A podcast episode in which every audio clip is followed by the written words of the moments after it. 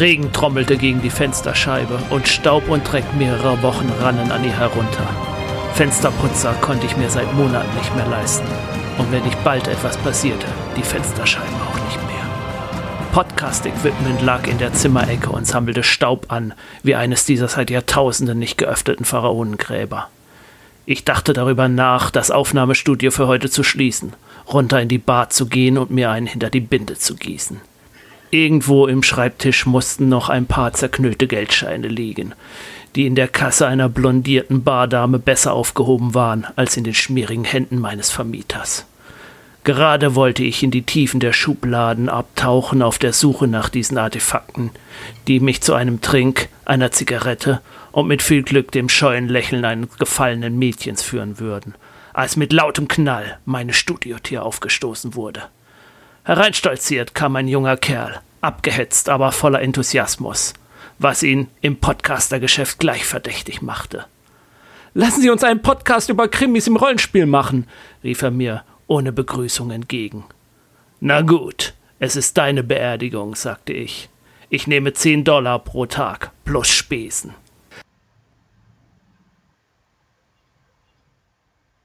Hallo und herzlich willkommen zu Ausgespielt. Ähm, ja, wir machen heute einen Podcast über Krimis im Rollenspiel und ich habe den Lars dabei. Hallo Lars. Hallo Jens. Ich danke für die Einleitung. Lernt man das als Jurist so?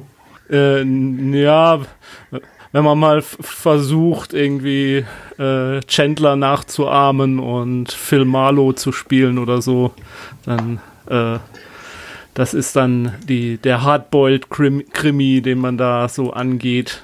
Der ja eine der vielen, vielen Unterarten der Krimis ist, über die wir uns heute vielleicht unterhalten werden. Das hoffe ich doch. Krimi im Rollenspiel. Eine äh, meiner Meinung nach nicht einfache Geschichte. Und um das anzugehen, haben wir beide ähm, seit, glaube ich, zwei Jahren diese Sendung in der Planung. Ja, kommt in etwa hin. Also ich weiß, dass es 2018 losging. Ob es jetzt Anfang oder Ende 2018 war, möchte ich auch nicht beschwören, aber das. Ja, ähm, was, um, um mal versuchen, irgendwie in das Thema reinzukommen, was, was ich vermute, uferlos werden wird, aber was ist für dich so ein typischer Krimi? Äh. Oder ein typischer Krimi-Plot, nennen wir es mal so. Naja, ein typischer Krimi-Plot ist äh, ja erstmal dadurch definiert, dass irgendein Verbrechen passiert ist. Und mhm. jetzt gibt es natürlich auch die Krimi-Komödie, wo jetzt für gewöhnlich der Verbrecher die Hauptfigur ist. Aber normalerweise sind die Hauptfiguren oder die Protagonisten ja diejenigen, die versuchen, das aufzuklären. Und dann mhm. würde ich tatsächlich nochmal unterteilen, und wir werden später noch sehen, in welchem Maße das im Rollenspiel Sinn ergibt, ähm, zwischen denen, wo die Zuschauer oder Leser von Anfang an wissen, wer der Täter ist und die Frage ist nur, kommt der äh, Ermittler darauf und denen, wo die äh, Zuschauer oder Leser von Anfang an im Unwissen stehen. Hm. Also ersteres, also wenn man weiß, wer der Schurke sozusagen ist, ist ja fast schon die Standardhandlung äh, jeder Fantasy-Story auch. Also wenn man davon ausgeht, dass, ähm, sag ich mal, Sauron ein Verbrecher ist, ähm, der äh, unschuldige Menschen versklavt und umbringt und die Helden aus dem Herrn der Ringe, die äh, Kriminalisten sind, die ihn zur Strecke bringen, da weiß man ja, wer ist der Bösewicht und nur wie, wie schnappen sie ihn. Das ist die Frage, die einzige Frage, die offen bleibt. Ja, wobei die Frage ist sozusagen, ist ein Krimi, erfordert ein Krimi nicht eine Staatsgewalt? Verstehst du, was ich meine? Sie können halt Sauron, das ist ja eine Kriegshandlung, weil sie Sauron ja nicht festnehmen können. Und dann. Ja, Ero, es sei denn man. Oder wie heißt der Gott von Tolkien? Irgendwie sowas? Ja. Äh, also Krimi Staatsgewalt, okay, ist ein guter Punkt. Ähm, da kann man dann Terry Pratchett anführen, äh, wo die Stadtwache ja einen ganzen äh, äh, äh Krieger, ähm, nee, wie ist das? Eine ganze Verschwörung von Leuten, die einen Krieg anzetteln, dann auf dem Kriegsfeld, äh, auf dem Schlachtfeld festnimmt und sagt, dass das ja die größte Form von Verbrechen ist, so einen Krieg zu veranstalten. Ja. Ähm, gut. Ist es ich weiß nicht mehr, wel welcher Scheibenweltroman ähm, das war. Das ist Fliegende Fetzen. Jingo heißt der ah. auf Englisch. Ah, ja, ja. Äh, ja, genau, wo, wo die Insel auftaucht. Ja, das ist tatsächlich, ich glaube, mit der Scheibenwelt werden wir als Beispiel noch öfter zu tun haben, weil natürlich Krimi auch so ein, so ein Metagenre ist, genau wie Horror oder Romanze, das in ganz, ganz vielen ähm, anderen Genres mit eingebaut sein kann, nicht wahr? Ja, so ist es. Also vielleicht als Einstieg mal so die, die, die Geschichte des Krimis ganz kurz. Ähm, als äh, eine, als erstes Who, da, äh, Who Done It, also ähm, als Detektivgeschichte oder Krimi-Geschichte gilt tatsächlich eine Story aus äh, Tausend und einer Nacht. Ähm, da mag es auch andere Beispiele geben oder andere, äh, die was anderes sagen, aber ich fand das eigentlich ganz entdringlich, die Geschichte mit den drei Äpfeln. Kennst du die, Lars? Äh, nee, ich fürchte, ich bin, was Märchen angeht, nur bei Grimm so ein bisschen fit, aber Ich, ich kenne die ehrlich gesagt auch nur, weil ich für die Folge recherchiert habe. Äh, da geht es tatsächlich darum, dass ein Fischer ähm, eine Kiste aus dem Wasser zieht und die dann zum Großvisier, glaube ich, bringt. Und der machen sie auf und dann finden sie da drin die Leiche einer jungen Frau zerstückelt. Ugh. Und dann sagt der Großvi äh, sagt der Visier dann zu seinem ähm, oder der Sultan sagt zum Visier oder so, du musst jetzt das Verbrechen innerhalb von drei Tagen aufklären, sonst mache ich dich kalt. Ähm, ist natürlich für Beamte muss man halt motivieren. und ähm, sehr chinesische Methoden. Ja, und äh, das Komische oder wo es dann halt aufhört, eine Detektivgeschichte zu sein, ist, dass dieser äh, Visier, den er da hat, ähm, äh, eigentlich drei Tage lang nichts macht, außer rumzujammern. Wie soll er das denn eigentlich hinkriegen? Und als er dann kurz bevor er hingerichtet werden soll, kommen zwei Leute und sagen, ein Alter und ein Junger, und beide sagen, ja, wir waren's. Und dann geht es darum, wer war es denn? Am Schluss kommt dann raus, Achtung, Spoiler Alert, ähm, der junge Mann war es und die tote Frau ist seine Frau und er hat sie umgebracht, weil er dachte, sie hätte ihn betrogen mit einem Sklaven. Und dann geht es um drei Äpfel, die er mitgebracht hatte und er hat er den Sklaven mit einem der Äpfel gefunden und dachte, und er hat ihm gesagt, er hätte ihn von seiner Geliebten gekriegt und bla bla bla. Und der alte Mann war der Schwiegervater, der seinen Schwiegersohn retten wollte und am Schluss werden alle begnadigt. Aha. Ja, geile Krimi-Geschichte, oder? Total, ja. Märchen sind häufig in ihrer ähm, Plausibilität beeindruckend. Ja, ähm, bisschen eher nah dran dann an dem klassischen Krimi und da machen wir natürlich jetzt einen äh, riesen, riesen Zeitsprung, äh, ist äh, Edgar Allan Poe mit seinen Krim mit seinem Kriminalisten äh, Dupin heißt der, meine ich. Und äh, da gibt es diese Geschichte der Doppelmord in der Rue Morgot. Und da ist äh, der Pariser Detektiv äh, Auguste Dupin, der ähm, angeblich auch in der Geschichte hat Poe das Wort Detective in die, Deut in die englische Sprache auch eingebracht. Also, dass es da so der erste Gebrauch in der englischen Sprache war. Okay. Und ähm, das ist tatsächlich in dieser Geschichte die, so, gleich der klassische ähm, verschlossene Raummord. Also jemand ist in einem verschlossenen Raum mhm. umgebracht worden und äh, wie kann das sein? Und äh, nee, da verrate ich mal nicht die Lösung. Äh, das ist eigentlich eine ganz gute Geschichte dafür auch. Also äh, da, dafür, dass es halt die klassische Einstiegsdetektivgeschichte ist, bringt sie halt gleich ganz viele äh, Elemente mit, die halt später sehr interessant werden für der Krimi-Geschichte. Und naja. Ja, und heutzutage sind wir beim Tatort um 20.15 Uhr in der ARD am Sonntag. Ja. Und da gibt es ja tausende von Ermittler und ich sag mal, äh, ich glaube, ich würde jetzt fast mal behaupten, Experiment, wenn man jetzt das klassische lineare Fernsehen anmacht zu einer beliebigen Zeit und durch die Kanäle switcht, findet man irgendwo ein Krimi. Wahrscheinlich, ja. Wobei das Interessante ist ja, dass die heutigen ähm, Krimis ähm, ja häufig Elemente der klassischen Krimis aufnehmen und äh, parodieren oder verfälschen. Nicht wahr? Ich meine, der Tatort macht das ja mittlerweile sogar und der ist jetzt nicht unbedingt die vorderste Front der Fernsehentwicklung. Aber äh, ja. hier Knives Out war der letzte Krimi-Kinofilm, den ich sah und der springt zwischen verschiedenen Formen des Krimis hin und her und man weiß als Zuschauer gar nicht so genau, was für eine Art Film gucke ich eigentlich gerade. Ist total mm, spannend gemacht. Mm, kann ich auch sehr empfehlen. Mm. Zumindest das englische Original, was die deutsche Synchro kann, kann ich nicht beurteilen.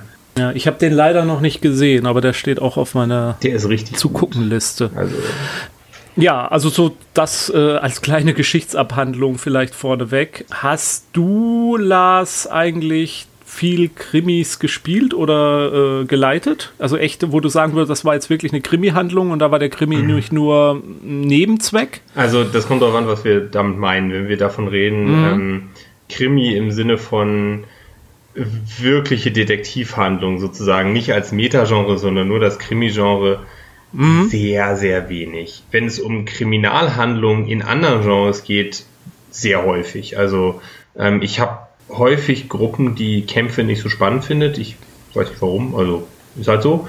Und dementsprechend ist natürlich das eine Form von Konfliktpotenzial, die man dann gerne einbaut. Ähm, erschwerend kommt hinzu, dass ich regelmäßig Harry Potter leite. Ähm, mhm. Nebenkommentar, Harry Potter mit Turbo Fate, beste Methode, die ich je fand, um Neulinge ins Hobby zu bringen.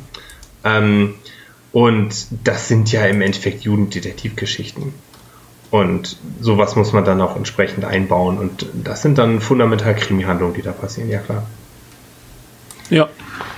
Nee, das äh, holt ja an zwei Punkten ab. Einmal an Harry Potter und einmal halt an der Tatsache, dass, äh, glaube ich, kein Deu zumindest kein deutscher Jugendlicher oder Jugendliche groß wird ohne ähm, äh, irgendeine Kinderkrimi-Geschichten, drei Fragezeichen, TKKG oder was es da auch immer gibt. Äh, drei Ausrufezeichen gibt es mittlerweile auch, äh, aufgewachsen zu sein.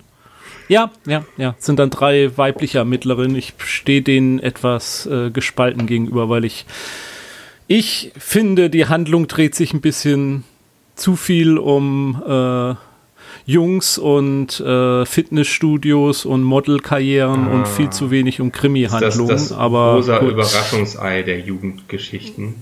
Ja, könnte man so sagen. Aber meine Tochter lässt sich teilweise doch nicht davon abbringen. Dann und, äh, danke ich für die auf Warnung Seite, dafür, was auf ja. mich zukommt.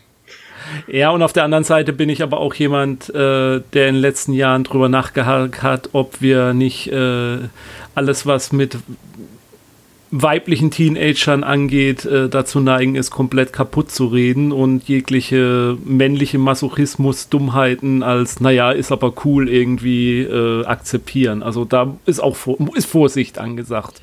Aber gut, da schweifen wir jetzt wirklich ab. Also ich muss zugeben, ich habe jetzt selber, also hätten wir die Folge vor einem halben Jahr gemacht, hätte ich auch gesagt, ich habe eigentlich noch nie wirklich einen echten Krimi-Handlung gespielt, wo nur der Krimi ähm, im, im Mittelpunkt stand. Äh, jetzt habe ich aber bei Jägersnet äh, eine Private Eye-Runde äh, mitwirken dürfen. Und da war tatsächlich ein reiner Krimi, kann man ja auch nachhören bei Jägersnet. Die ersten Folgen sind da schon auch für nicht ähm, äh, Patreons ähm, hörbar. Und das ist tatsächlich eine klassische Krimi-Handlung im viktorianischen England, äh, in der man auf ein ähm, Landgut kommt, wo äh, jemand gestorben ist oder ermordet wurde oder vielleicht war es Selbstmord und äh, dann anfängt zu ermitteln und in diese äh, Verkettung der Familie abtaucht. Und das war für mich echt mal was Neues, so eine Handlung zu spielen. Äh, ist aber halt tatsächlich echt schwierig, den Überblick zu behalten. Also wir haben ewig langes Google Doc angelegt, in dem wir äh, die ganzen Hinweise dann festgehalten haben, weil man sich wirklich verstrickt hat irgendwann in den mhm. äh, Sachen, die da sind. Also es ist schon, das ist schon anspruchsvoll, sowohl für die Spieler als auch für den Spielleiter, muss ich sagen. Der moderne Ermittler klatscht sich nicht mehr die ganze Pinnwand voll, sondern macht das alles digital, was? Ja, also, ähm, äh, da wir es online gespielt haben, ließ sich das auch nicht anders machen. Eher die Seltenheit bei mir gewesen, halt dann auch, dass, dass, dass man den reinen Krimi gespielt hat. Und ich denke halt einfach, der Krimi ist halt dieses, also erstmal äh, diese Unterarten von Krimis, also Krimi ist ja nicht gleich Krimi, es gibt ja tausende von Arten von Krimis. Mhm. Und dann halt auch die Tatsache, dass Krimi halt einfach ein Subgenre, also ein Metagenre, ein Metagenre ist, äh, dass sich halt von der Science Fiction zur Fantasy zum Gesellschaftsroman äh, überall einfach äh, unterbringen lässt und, und einbauen lässt, äh, was natürlich auch was über unsere Gesellschaft aussagt, äh, wenn das Verbrechen überall einfach immer reinpasst. Ja, es ist halt auch ähm, sozusagen etwas, was mit jeder neuen Technik nochmal durchgekaut wird. Ne? Also ich zum Beispiel bin mit einer ich sag mal, wechselnden äh, Regelmäßigkeit in einer NCIS-Runde drin. Und das mhm. ist ja so, ein, so, eine relativ moderne Form des äh, Krimis, die ja im Endeffekt dadurch überhaupt erst entstehen konnte, dass moderne Ermittlungsverfahren nicht nur existierten, sondern auch, ich sag mal, allgemein verständlich genug waren, dass jeder davon gehört hatte. Also, mhm. ich, wenn ich mir überlege, als wir in, in meiner Abiturklasse uns über den äh, genetischen Fingerabdruck unterhielten, da war, äh, da war den meisten nicht so richtig klar, worum es ging. Ich hatte da auch nur eine sehr vage Ahnung von und heutzutage weiß jeder, was man damit alles machen kann, ne? Ja, also der Fingerabdruck ist zum Beispiel, der DNA-Fingerabdruck ist in Deutschland zum ersten Mal 1988 als Beweis in einem Strafprozess anerkannt worden überhaupt. Ja, gibt es mittlerweile also, auch äh, für sehr viele unterschiedliche Spezies. Also ich sah mal einen sehr interessanten Vortrag darüber und ähm, es werden überraschend viele Verbrechen nicht anhand von menschlicher DNA aufgeklärt. Zum Beispiel gab es einen Fall, wo ähm, jemand eine Leiche im Wald entsorgt hat und man konnte keine Spuren in dem Auto finden, außer einem einzigen Eichenblatt. Und die konnten tatsächlich das Eichenblatt per genetischen Fingerabdruck zu einem Baum direkt vor Ort äh, korrelieren. Das ist geil. Ja, es oder? gibt ja auch einen, ja, ja, es gibt ja auch einen ganz bekannten deutschen Forscher, der hält auch äh, relativ popularwissenschaftliche Vorträge. Seinen Namen komme ich jetzt nicht, der spezialisiert ist für Fliegeneier und äh, daran dann erkennen kann, wie alt eine Leiche ist und ähm, wo mhm. sie war und wo sie gewesen sein muss, wann die Hand den Maden, die dann in, im Leichnam gefunden wurden. Äh, müssen eine Triggerwarnung für die Folge machen ja. eigentlich. Interessant, dass wir uns ähm, bisher nur über Mord unterhalten haben, oder? Ja, das ist tatsächlich interessant und ich glaube, in den meisten Krimi-Handlungen geht es auch um Mord, obwohl ja Mord in der Realität jetzt, sagen wir mal in Deutschland, eigentlich einen relativ kleinen äh, Ausschnitt darstellt von allen Straftaten. Äh, ich habe mal aufgeschrieben, es sind 0,1 Prozent aller Straftaten, also 0,1 Prozent. So, Rückfrage Und, an den Fachjuristen: Mord oder Totschlag? Nee, alle, alle, ich alle 0,1% kommt Leben. für echten Mord sogar noch zu viel vor. Nee, nee, das ist, ja, da hast du recht. Also Mord ist ja dann äh, Tötung mit, äh, äh, und, also vorsätzliche Tötung unter Zugrundelegung dieser Mordmerkmale, die Paragraph 211 aufzählt. Das kann Habgier sein, besonders heimtückisch, auf besonders gefährliche Art und Weise, ähm, niedere Beweggründe und dergleichen mehr. Ähm, brauchen wir jetzt nicht, glaube ich, nicht alle aufzuzählen. Kann jeder nachlesen. Ähm, Wird unten ja. Genau. also das sind 700 gehen auf vorsätzliche und vollendete Mordtaten wohl zurück. Jetzt im Jahr oder äh, wie? Ja, im Jahr. Und das ist halt auch so ein Punkt, gerade zum Beispiel der Tatort Münster ist, finde ich, ein interessantes Beispiel. Äh, Im Tatort Münster äh, passiert ja, sage ich mal, ist ja einer der beliebtesten Tatorte, hat ja auch so ein Comedy-Element und da passiert ja dann ich weiß gar nicht, wie oft im Monat der, äh, der jetzt ausgestrahlt wird, aber sag ich mal, da ist ja dann jedes Mal meistens ein Mord oder bei einem Mord bleibt es ja nicht, mehrere Leichen. Und wenn man sich dann die Mordstatistik oder die Tötungsstatistik der Stadt Münster anguckt, dann gab es da Jahre mit einem oder mit gar keinen Morden. Also das zeigt halt, so eine Mordkommission in Deutschland, das ist auch nichts, was bei der äh, was ständig da ist. Also lass uns mal die Mordkommission anrufen, sondern so eine Mordkommission wird dann gebildet, wenn es einen Mord aufzuklären gibt, hm. weil die Leute sonst eigentlich gar nichts den ganzen Tag zu tun hätten. Aber es wirft schon eine interessante Frage auf, warum Mord so häufig vorkommt. Und einerseits könnte man natürlich sagen, weil es so ein furchtbares Verbrechen ist, aber ich glaube, so stark ist die emotionale Verbindung zu den Ermordeten wahrscheinlich nicht in den meisten Medien. Ich vermute, es ist tatsächlich deshalb der Standard, weil das den nützlichsten Zeugen aus dem Verkehr zieht. Wenn du verstehst, was ich meine. ja, es ermöglicht aber halt auch einfach die interessantesten und schillerndsten Figuren, weil du hast dann schon einen Bösewicht, der bereit ist, über Leichen zu gehen. Also, äh, und, und, und so eine Person ist faszinierend in der Krimi-Handlung. Ja gut, aber nicht jeder, also, der bereit ist, über Leichen zu gehen, ist auch ein Mörder. Ich meine, ähm nee, aber du hast, du gehst mal davon aus, dass du da jetzt äh, die Umstände, die da sind, sind ein Mord und, und dann fängt man halt an und da kann man schön halt die ganzen Klischees auch dran abarbeiten und ähm, man hat halt auch ein, eine ähm, man kann, wenn man jetzt aufs Rollenspielen gehen, man hat diese Leiche, man kann dann zum Forensiker gehen und kann sagen, was weiß er denn über die ganze Sache, welche Spuren hat er denn da gefunden, mit wem äh, hat er sich zuletzt getroffen und so, diese ganzen diese, die, mhm. diese ganzen Standard-Routine, ähm, äh, die man dann da als Ermittler abspielen kann, die ist halt sehr viel größer, als wenn es Vielleicht ist sie auch mal, einfach viel um, bekannter, weil Mord natürlich auch in den Medien dann hochkommt. Ja, also, aber da ist halt. Ich, ich bin sicher, was war zuerst da, die Hände oder das Ei? Aber ich bin sicher, dass es total raffinierte Methoden gibt, um, keine Ahnung, Steuerbetrügern auf die Spur zu kommen, aber ich habe keine Ahnung, welche sie sind. Denn wie oft Absolut. wird das halt in irgendwelchen Zeitungsartikeln durchexerziert, oder?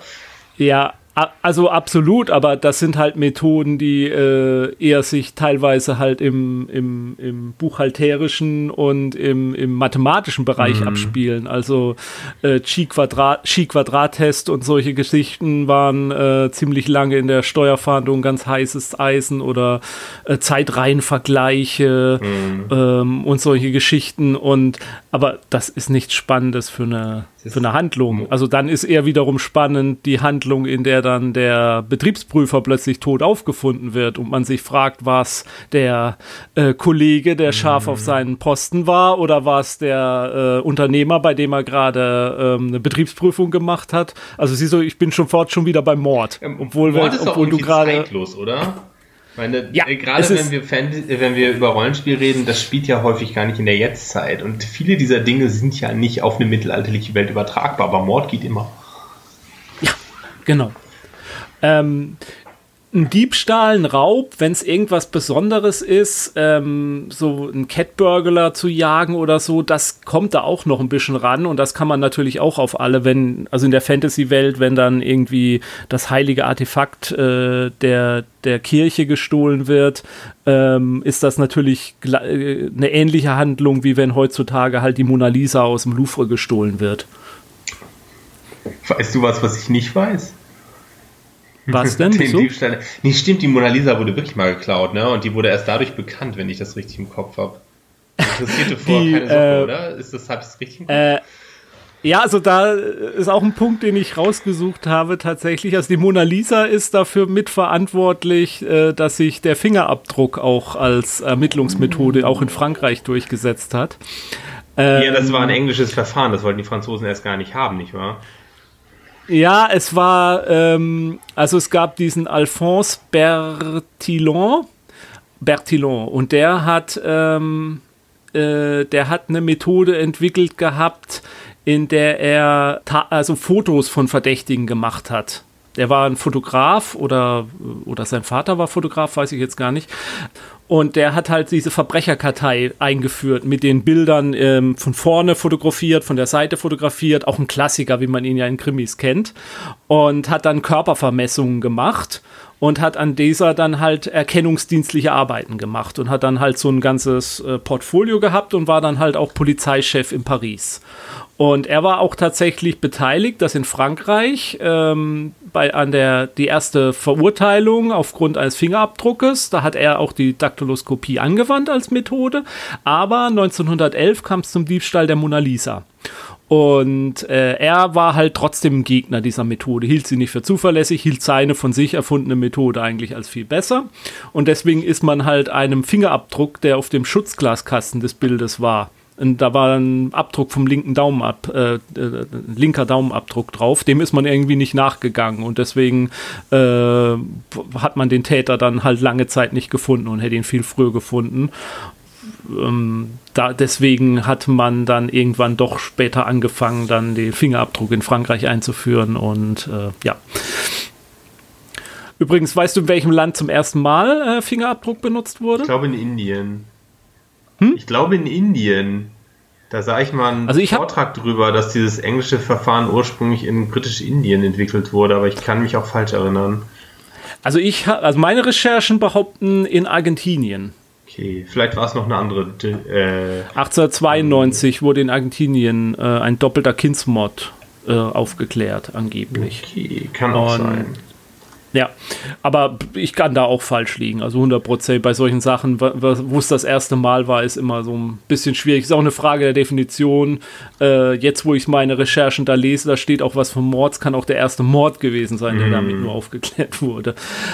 Wenn man gerade mal beim, beim, beim, beim, beim, beim, beim Fingerabdruck auch bleiben, das ist ja auch so ein Punkt, wenn man jetzt Krimi in der Fantasy-Welt spielt.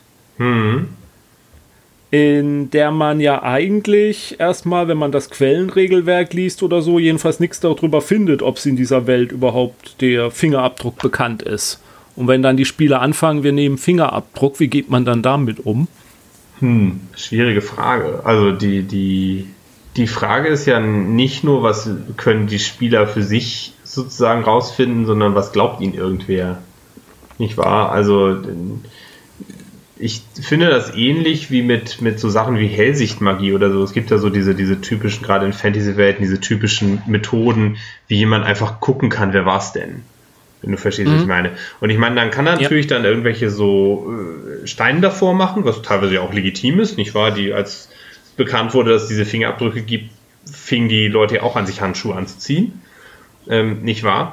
Aber äh, es gibt ja sozusagen da auch die Möglichkeit, wieder das Szenario so einzubauen, dass äh, die, äh, der Zuschauer weiß, wer der Schurke ist und es geht darum, es nachzuweisen. Ja, und genauso hier wissen die Charaktere vielleicht, wer der Schurke ist, aber das heißt nicht, dass irgendwer ihnen das glaubt. Und nee, aber es könnte sie ja auf die Spur schon bringen. Das hilft ja schon ja, weiter. aber wenn ich das ich entsprechend find, ja. aufbaue, ist das ja völlig legitim. Weil wenn ja, aber ich finde, ja, aber ich finde eigentlich, man müsste schon früher ansetzen und eigentlich sagen, kann dein Charakter überhaupt das wissen? Oder, oder vermischst du da jetzt Charakter und äh, Spielerwissen? Also da fängt es ja eigentlich schon Wahrscheinlich an. Wahrscheinlich schon, ja. Wobei natürlich die Frage ja. auch ist, ist das technisch überhaupt umsetzbar? Also uns kommt es heutzutage total banal vor, dass man einen Fingerabdruck irgendwo zieht, aber ähm, da braucht man schon eine gewisse äh, Tinten- und Papierqualität, um jemandem vernünftig Fingerabdrücke abzunehmen. Das kann ich jetzt nicht mal eben auf so einem rau geschöpften Papier machen. Das wird nicht funktionieren, nicht wahr? Und wahrscheinlich brauche ich auch eine Lupe auch, und wenn die geschliffene ja. Linse nicht erfunden ist, dann hänge ich da schon, ne? Ja. Und, und, selbst heutzutage sind Fingerabdrücke gar nicht so verlässlich, wie man aus dem Krimi-Handlung meinen könnte. Ähm, also es gab einen relativ berühmten Fall mit den Anschlägen in Madrid äh, in die Anfang der 2000er. Da gab es so Anschläge auf die Züge in Madrid. Mhm äh, Terroranschlag und da wurde ein Amerikaner aufgrund seiner Fingerabdrücke, glaube ich, vier Wochen lang verhaftet, bis sich dann rausstellt, dass gar nicht seine Fingerabdrücke waren. Da haben sich auch diverse Spezialisten geirrt. Und anhand dieses Falles haben sie dann fünf äh, Fingerabdruckspezialisten äh, die Fingerabdrücke angeblich, also haben sie gesagt, hier sind die Fingerabdrücke dieses Amerikaners, der verdächtigt wurde. Und hier sind die Fingerabdrücke, die gefunden wurden. Hättet ihr es auch falsch gewertet gehabt, hättet ihr auch gesagt, dass das die gleichen sind. Und vier von fünf haben gesagt, nee, hätten wir nicht gemerkt. In Wahrheit haben sie aber gar nicht die Fingerabdrücke gekriegt, sondern sie haben Fingerabdrücke von Fällen gekriegt, bei denen sie selber eine Übereinstimmung in diesen Fällen festgestellt hatten. Ja. Und äh, Fingerabdruck ist immer noch teilweise Handarbeit. Also es gibt Computerprogramme, die Fingerabdrücke abgleichen und dann eine Vielzahl sagen, so, aus dem Bereich, da gibt es Ähnlichkeiten. Und dann von diesen 100 Fällen muss ich dann aber trotzdem immer noch wieder ein Mensch dann diese Fingerabdrücke tatsächlich noch angucken und vergleichen. Und da passieren Fehler. Also solche Fehler wie Voreingenommenheit halt, mhm. äh, aber halt auch tatsächlich ähm, Fehler bei der Arbeit. Und Fingerabdrücke sind auch ganz, ganz, also ich fand das erschreckend, dass das erst in den 2000ern so richtige Forschungsarbeiten drüber gab, wie verlässlich Fingerabdrücke denn tatsächlich sind. Vorher hat man sich halt einfach so halbwegs drauf verlassen. Also auch da können noch Fehler passieren. Also ich glaube, die einzige forensische Methode, die richtig gut wissenschaftlich untersucht ist, ist tatsächlich der DNA-Test. Ja, weil man auch sehr gut quantifizieren kann, nicht wahr? Ja, also. alle anderen alle anderen äh, forensischen Methoden sind. Und selbst der DNA-Test hatten wir ja auch in Deutschland, dieses Problem mit diesem Phantom, mit den verunreinigten äh, hm. Wattestäbchen. Äh, auch da gibt es ja Probleme. Ah, gut. Ähm, ja, wobei, also noch? um da mal kurz reinzugrätschen, weil das ist natürlich für die Umsetzung im Rollenspiel auch wichtig. Es ist jetzt streng genommen keine forensische Methode, aber was tatsächlich auch sehr gut äh, untersucht und belegt ist, ist, dass Zeugenaussagen sehr, sehr niedrigen Beweiswert haben. ja. Also ja. Zeugen neigen dazu, sich massiv zu irren. Es gibt gerade bei der, der im Verkehrsbereich den Effekt der sogenannten Knallzeugen. Das heißt Leute, die mhm. erst wenn, also man sieht es auf dem Überwachungsbild zum Beispiel von der Kamera, dass in dem Moment, wo es hinter ihnen zum Unfall kommt, durch diesen Knall sich umdrehen und weil sie halt in diesem Aufregungsmoment sind, erzeugt ihr Gehirn eine falsche Erinnerung davon, dass sie es gesehen hätten. Und mhm. die erzählen sonst was für einen Humbug nachher. Also es ist nicht zu verwerten. Und das ist natürlich ja. die Frage sozusagen, wie, wie pedantisch will ich das im Rollenspiel umsetzen? Weil gerade das Zeugenbefragen ist halt schon etwas, was auch aufgrund der Art und Weise, wie Rollenspiel gespielt wird, irgendwie eine sehr naheliegende Methode ist, um an Informationen zu kommen. Und Zeugen, die lügen, ist, glaube ich, etwas, was jeder auf dem Schirm hat, aber Zeugen, die sich einfach nur irren, ah, schwierig. Da können sich die Spieler also sehr, sehr schnell geärgert fühlen, nicht wahr? Ja, das ist das Problem des, äh, wenn man dann, da fängt es ja schon an mit Red Herring zu arbeiten und so. Ich finde, das dürfte man im Rollenspiel eigentlich gar nicht machen und wenn, dann nur dann, wenn die Spieler anfangen, dem Zeugen totale Suggestivfragen zu stellen. Und man halt so sagt, komm, jetzt lasse ich sie deswegen aber auflaufen. Aber selbst das fände ich, also da müssten mich, da müsste ich als Spielleiter schon richtig, richtig schlechten Tag haben, dass ich das machen würde.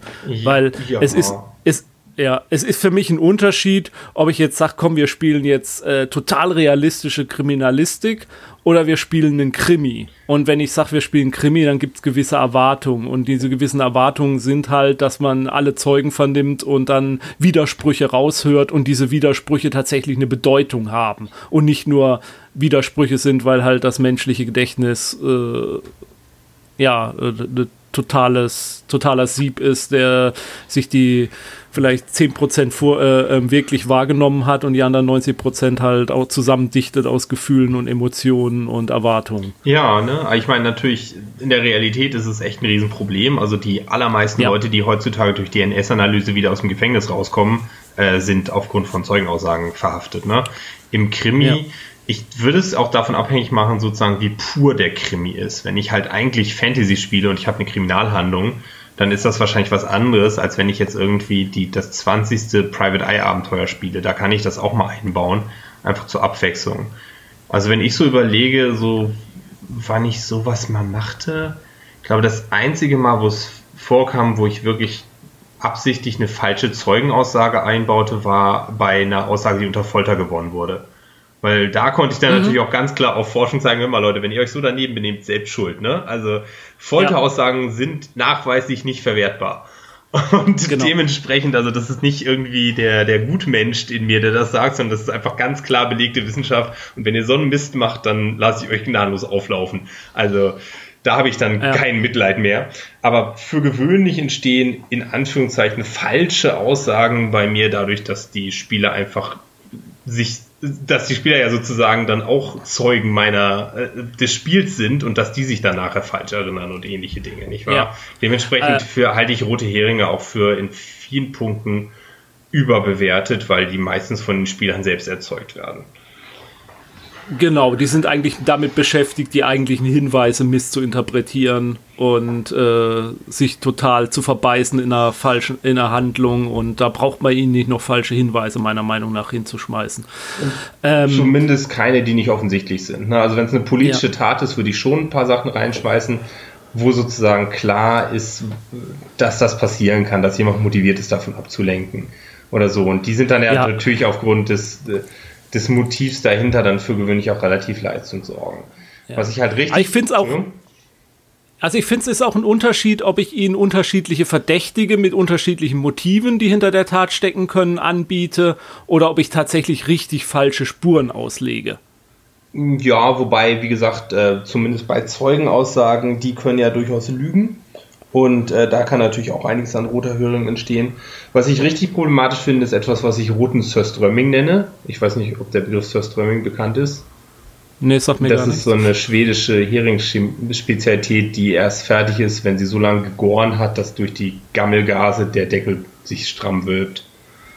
Musst ah, du mal googeln, ganz furchtbares ja. Zeug. Ähm, auf jeden Fall, ich, ich nenne das deshalb so, weil das Problem mit Rollenspiel ist natürlich, manchmal brauchen Spieler auch für Dinge lange und erst recht, wenn es über mehrere Abende passiert ist, dann überlege ich eher, ob ich im Nachhinein die Handlung so zurechtbiege, dass die Spieler doch im Recht waren. Weil wenn die sich ja. anderthalb mhm. Spielerabende in die falsche Sache hineinsteigern, dann äh, ja. da wird es irgendwann schade, ne? Also vor allem, wenn das dann durch die Wochen, die dazwischen passiert, sich auch noch so richtig in deren äh, gemeinsame Vorstellung eingegraben hat und dann war es halt doch kein Mord, sondern Fusch am Bau, dann sind die halt nicht glücklich ja. mit der Welt. Ne? Nee, für, für dich. Äh, ganz kurz nochmal, weil du wegen Folter und falschen Aussagen oder falschen Geständnissen, also ich äh, habe letzte Woche, das hatte ich dir auch dann geschickt gehabt mal, ähm, was von der Studie gelesen, wo es tatsächlich darum ging, dass äh, Leute durch Suggestivfragen ähm, dazu verleitet wurden, Verbrechen zuzugeben, die sie angeblich in ihrer Kindheit begangen haben die sie niemals wirklich begangen haben. Aber die, von denen sie nach der Befragung tatsächlich überzeugt waren, ja, ja, das war so, das habe ich damals gemacht. Und mhm. äh, das fand ich schon faszinierend und äh, was man da Leuten einreden kann auch. Also nicht nur Zeugen beeinflussen, sondern tatsächlich auch Leute nur durch falsche Fragenstellung mhm. dazu zu bringen, äh, dass sie plötzlich die falsche Erinnerung haben, sie hätten irgendein Verbrechen begangen. Das ist unglaublich, was, was, der, was, das was das menschliche Gehirn in der Lage ist, äh, sich da äh, selbst äh, zu belügen und ja, das ja nicht mal belügen, ja sich diese, zu konstruieren. Deswegen gibt es ja auch diese, diese sozusagen Gegenüberstellung, wo man irgendwie da der Spiegelglasscheibe sieht und die fünf Leute sieht, nicht in der Realität. Ja. Sondern in der Realität macht man das heutzutage so, dass man einen nach dem anderen durchführt und sagt, war es der? Ja, nein. Weil wenn man fünf Leute hinstellt und sagt, war es einer von denen, dann erzeugt das Gehirn immer ein Szenario, wo es einer der fünf war. Wir haben Zeugenbefragung, wir haben über Fingerabdrücke geredet und ein ähm, bisschen den DNA-Fingerabdruck DNA-Fingerabdruck hatten wir auch schon. Eine, äh, sage ich mal, Standardsituation, die es ja in fast jedem Krimi gibt, wenn wir davon ausgehen, dass ein Mord passiert ist, äh, ist ja die Befragung der Zeugen dass dann die ganze Gruppe dabei rumsteht. Äh, das finde ich immer so eine Szene, wenn sie in den Rollenspielen auftaucht, wenn da vier Mann gleichzeitig jemanden verhören. Das finde ich immer ein bisschen sehr bizarre Situation. Ja, das darf man auch auf gar keinen Fall so machen. In, also ich weiß nicht, es mag daran liegen, dass ich tatsächlich mal eine sehr interessante Podcast-Folge dazu hörte, wie Krimis, wie Verhöre in Rollenspielen laufen, kritisiert von zwei echten Verhörexperten. Aber die sagen, man verhört mit maximal zwei Leuten. Und wenn man das einmal verstanden hat, warum, dann kommt man nicht mehr drum rum, das zu verstehen. Also wenn die zu viert auf den einreden und sie auch noch alle gegenseitig ins Wort fallen und die unterbinden, die untergraben einander die ganze Zeit die Autorität Die, ja. die sorgen dafür, dass auch die Befragung so chaotisch ist, dass teilweise ich als Spielleiter, der die eigentliche Handlung kennt, keine Ahnung habe, was hier eigentlich passiert. Und ja, und das ist dann, ja, schwierig, nicht wahr? Ja. Da witzigerweise funktioniert das dann ganz gut in Systemen, von denen man erwarten würde, dass sie eigentlich nicht so richtig dafür geeignet sind, nämlich zum Beispiel D&D, weil durch diese harten Charakterrollen ist einfach relativ klar, als wer sowas macht. Hm? Ja, man schickt halt nicht den Zwergenbarbaren, um irgendwelche Leute zu hören. Hm. Naja, gut. Äh, Wenn es eher so äh, ein Folterverhör ist, ja, dann vielleicht. Doch. Wie gesagt, ich bin da gnadenlos, ja. dann kriegt ihr auch falsche Aussagen, selbst schuld.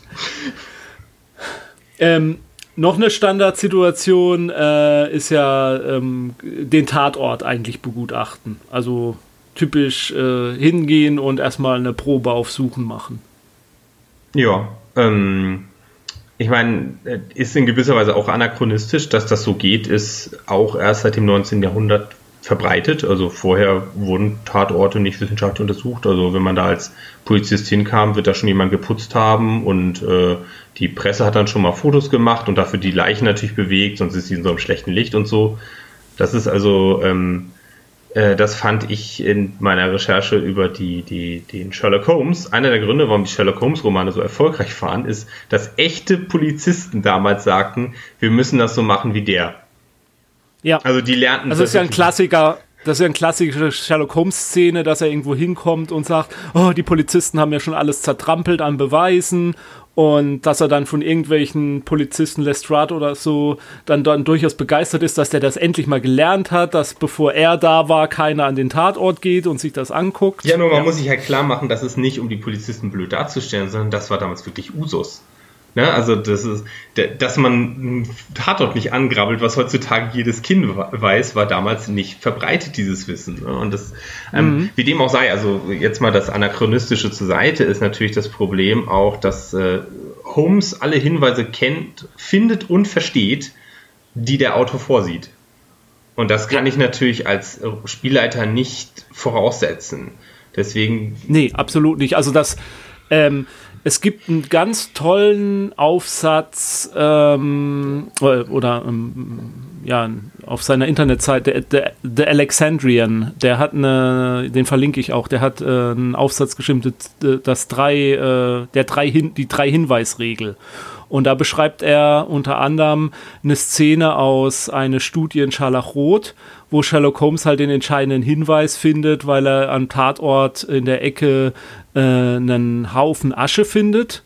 Dann, also erstmal diesen Haufen Asche findet, dann äh, weiß, den die untersucht, daraus herauskriegt, was für eine Asche das ist und daraus dann weiß, von welcher Zigarre das stammt. Und da hat er mal so aufgeführt, wenn das im Rollenspiel passieren müsste, müsste der Spiel, müssten die Spieler erstmal einen erfolgreichen Suchenwurf machen, damit sie überhaupt äh, die Asche finden. Dann müssten sie, wenn sie die Asche gefunden haben, so fasziniert davon sein, dass sie eigentlich sagen, oh komm, die lass mal untersuchen. Dann müssten sie nochmal einen, äh, einen, äh, einen Versuch, äh, also nochmal würfeln, um rauszukriegen, was das für eine Asche ist. Und dann müssten sie auch noch das Wissen besitzen, um den richtigen Schluss daraus zu ziehen. Mhm. Und ja, und das ist halt was, was man, äh, finde ich, schwerlich äh, in einem Abenteuer zumuten sollte, dass das dann der einzige Hinweis ist, der dann zur Lösung führt. Nee, also da sozusagen mehrere Redundanzen einzubauen, ist sicherlich möglich oder wichtig sogar, geradezu essentiell. Ähm, ich als jemand, der auch gerne mal ein bisschen Taschenspielertricks macht, ich habe auch keine Probleme damit, sozusagen die eine scheinbare Probe ablegen zu lassen. Ne? Also die machen dann halt die Suchenprobe und wenn sie sie schaffen, dann sage ich halt, ja, du hast die Asche gefunden und wenn sie sich versemmeln, dann sage ich, ja, du findest leider nur diese Asche. Ne? Es ja. ist, ist natürlich dünnes Eis, sollte man nicht zu weit ausbreiten, würde ich auch so plump wahrscheinlich nicht machen. Ähm, aber so vom grundlegenden Prinzip her ist es schon so, dass natürlich, ähm, dass es auch Hinweise gibt, von denen man sagen muss, ist es wirklich sinnvoll, überhaupt eine Probe abzulegen? Ja, das ja, ist ja, also, sage ich mal, also das ist ja dieses, ähm, diese Brotgrubengeschichte, die es äh, im Gumshoe-System gibt, zum Beispiel, wo man sagt, also den, den entscheidenden Hinweis, den findet man immer weil in einem Detektivabenteuer ist der entscheidende Hinweis, der zur nächsten Szene führt, genau das gleiche wie in einem Dungeon Crawl die Tür, die zum nächsten Raum führt. Und da muss man ja auch nicht, äh, wird man ja auch die Spieler, die ist einfach da und deswegen ist der nächste Hinweis auch da. Das ist halt so dieser Ansatz der Brotgrubenspur, der man folgt. Ähm, und dann kann man halt mit erfolgreichen Würfen noch mehr Hinweise kriegen, aber das sind dann zusätzliche Sachen.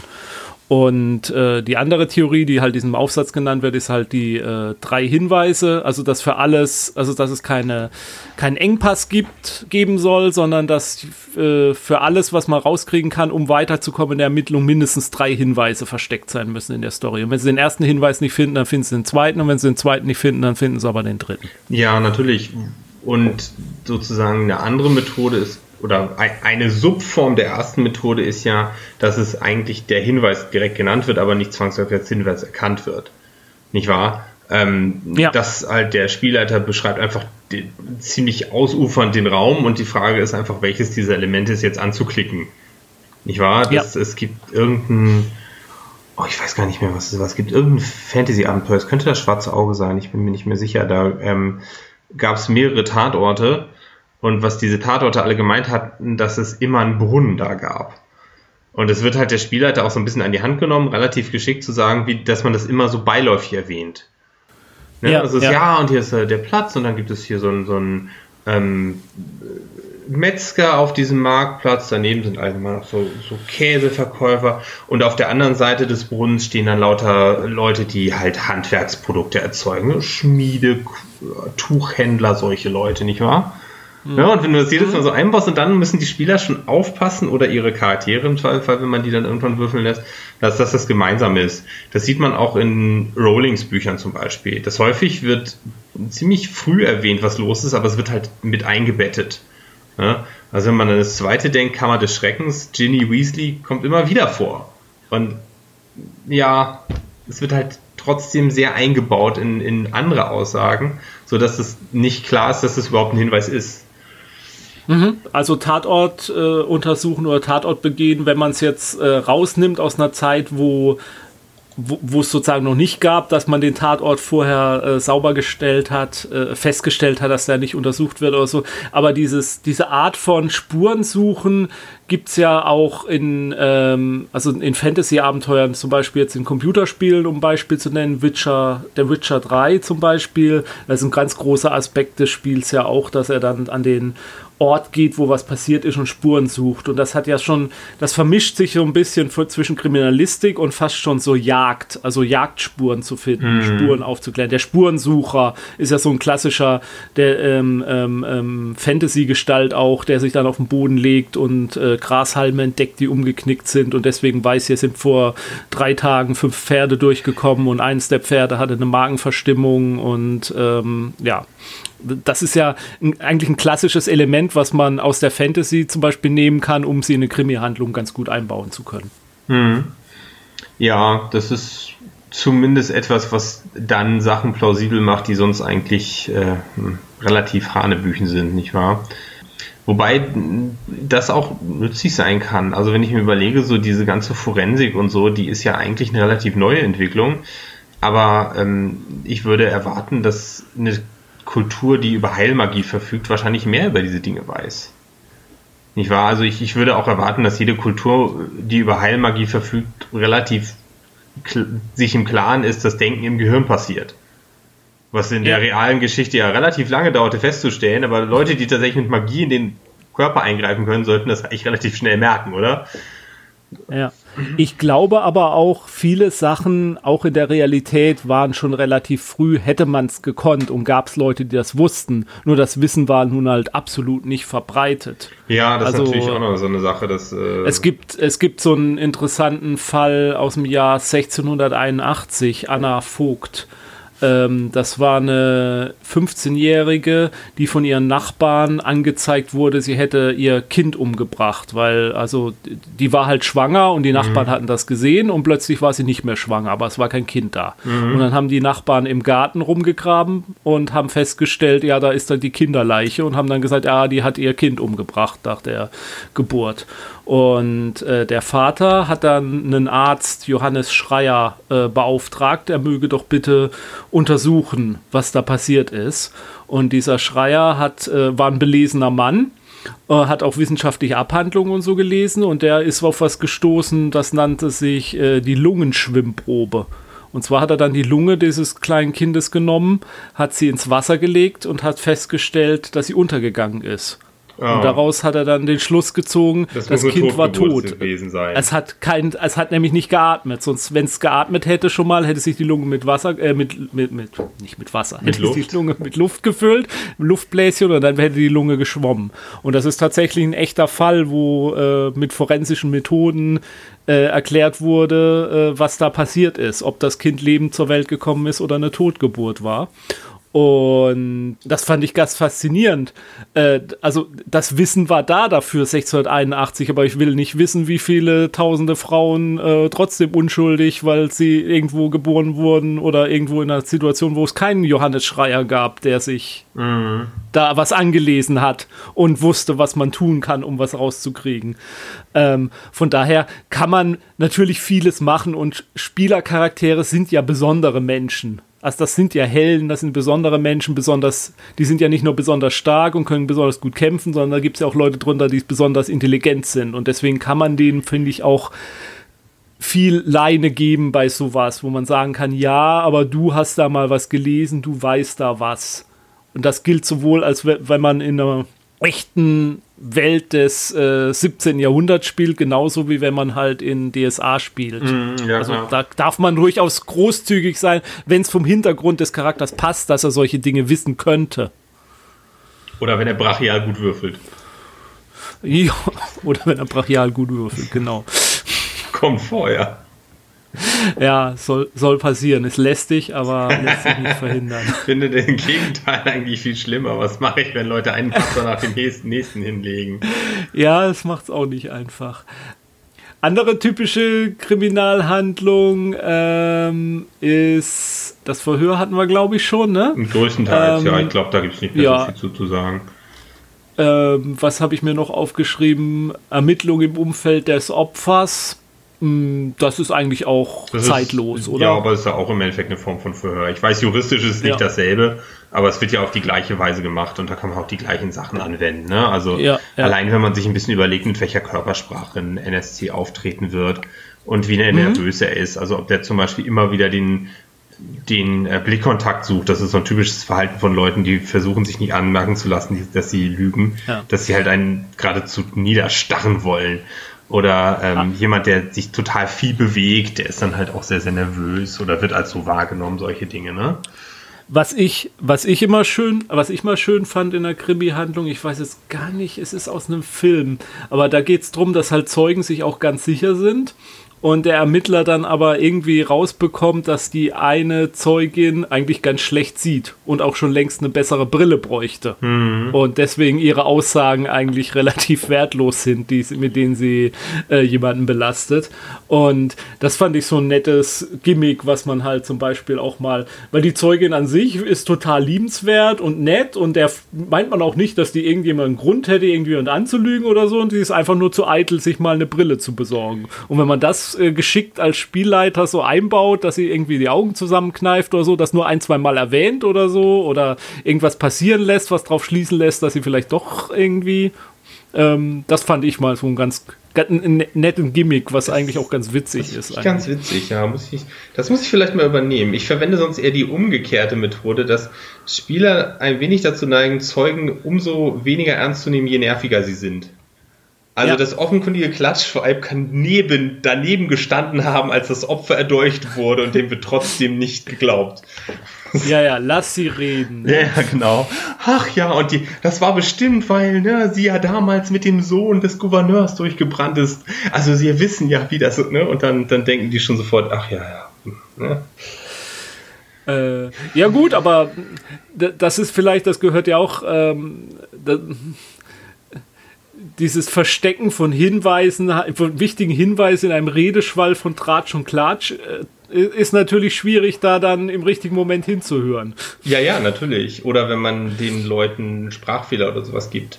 Also etwas, was ich ja. in einem Cthulhu-Abenteuer, das ich immer wieder für sozusagen Cthulhu-Einsteiger leite, verwende, ist, ähm, dass ich ein äh, Kreaturen auftauchen lasse, die die Wesen der Haut heißen. Okay? Mhm. Von mir ausgedacht, was das genau spielt für diese Sache keine Rolle. Aber das Ding ist, ähm, der Bösewicht sagt ihm von Anfang an, was er tut. Aber der ist Pole und verwechselt deshalb regelmäßig die Artikel.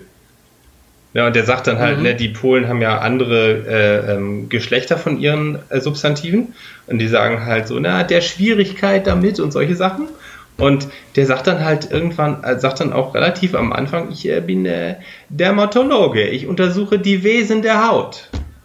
Und die mhm. Leute wollen ja auch nicht Rassisten sein, korrigieren automatisch im Gehirn auf das Wesen der Haut. Ja, das machen Dermatologen. Ja, gut. Mhm, der ist mhm. schuld. Der Schurke sagt es euch in der dritten Minute.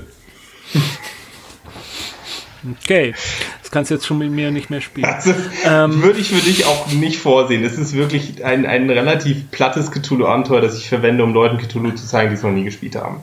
Also, weil es okay. alle typischen Formen des Horrors, des persönlichen Horrors und des Schockhorrors und äh, ja. des ähm, Ekelhorrors durchgeht und so weiter. Es ist also sehr, sehr ein Lehrbuchstück, sag ich mal. Das würde ich jetzt bei einem erfahrenen Rollenspieler wie dir wahrscheinlich eh nicht anwenden. Die, der Besuch im Leichenschauhaus. Auch so ein Krimi-Standard, Krimi-Standard-Szene. Ja, es hat natürlich den Vorteil, dass man plötzlich einen viel verlässlicheren, in Anführungszeichen, Zeugen hat, als man sonst hat, nicht wahr? Weil die. Sachverständigen. Genau, einen Sachverständigen, den man da befragen kann, weil für gewöhnlich ist das ja ein NSC. Also, ja. ich hätte nur einmal ein Abenteuer erlebt, wo eine der Hauptfiguren Forensiker war und das war für die Handlung völlig irrelevant. Das war nur zufällig so, weil wieder Cthulhu, ich die Leute haben halt normale Berufe. Ja, ich hatte auch ein Cthulhu-Abenteuer, wo es einen Forensiker gab, genau. Und ähm, ich habe äh, Delta Green, bei Delta Green, also ist ja auch eine Cthulhu-Abart, da hatte ich auch einen Forensiker dabei. Ja, habe ich nie gespielt. Ich habe es mir beschreiben lassen als Cthulhu und Akte X. Aber. Ja, ich leite momentan gerade ein Online-Abenteuer dazu. Das, äh, da wollte ich gleich auch noch mal ein bisschen was zu erzählen, weil das hat sehr mit den modernen Ermittlungsmethoden zu tun. Ähm, äh, ja, aber der Besuch im Leichenschauhaus kann in einer Fantasy-Welt oder Science Fiction haben wir ganz aus dem äh, rausgenommen, kann da natürlich auch äh, äh ganz gut funktionieren. Also da gibt es dann halt nicht das offizielle Leichenschauhaus, sondern da ist da die Leiche irgendwo im Keller der Kirche aufgebahrt oder sowas. Und dann müssen die Ermittler halt selbst äh, nach Spuren suchen, weil es vielleicht dann doch nur den etwas äh, unerfahrenen Dorfarzt gibt oder im Mittelalter den Bader oder was weiß ich, wer sich da drum, den Henker, wahrscheinlich den Henker, der sich darum kümmert. Je nachdem, wie die Leiche umgebracht wurde, könnte es sein, dass der Henker da Sachen zu weiß, ja. Ja. Ja, aber ich glaube, die, das war ja dann eine Berufsgruppe, die überhaupt äh, ein bisschen geächtet war und die sich mit den Leichen dann abgeben durfte und da wollte ja keiner sonst was mit zu tun haben. Ähm, was interessant ist bei dem Aspekt Leichenschauhaus und Leichenöffnung ist natürlich tatsächlich, dass das Jahrzehnt, Jahrzehnte, dass das jahrhundertelang in bestimmten Kulturkreisen natürlich auch ein absolutes Tabu war, an der Leiche irgendwas zu machen oder die Leiche zu untersuchen. Also dann man, beging man vielleicht eine größere Straftat als der Mörder, wenn man anfing, die Leiche zu untersuchen, um den Mörder zu überführen. Mhm. Wobei dann natürlich aus der Sicht des Fantasy-Rollenspiels die Frage ist, was macht man eigentlich, wenn die Leiche selbst tätig wird? Nicht wahr? Also wenn die Leiche wieder aufwacht, traut man deren Aussage dann? Meine ja. Untote sind für gewöhnlich böse. Ich weiß nicht, ob die jetzt zuverlässig die Wahrheit sagen.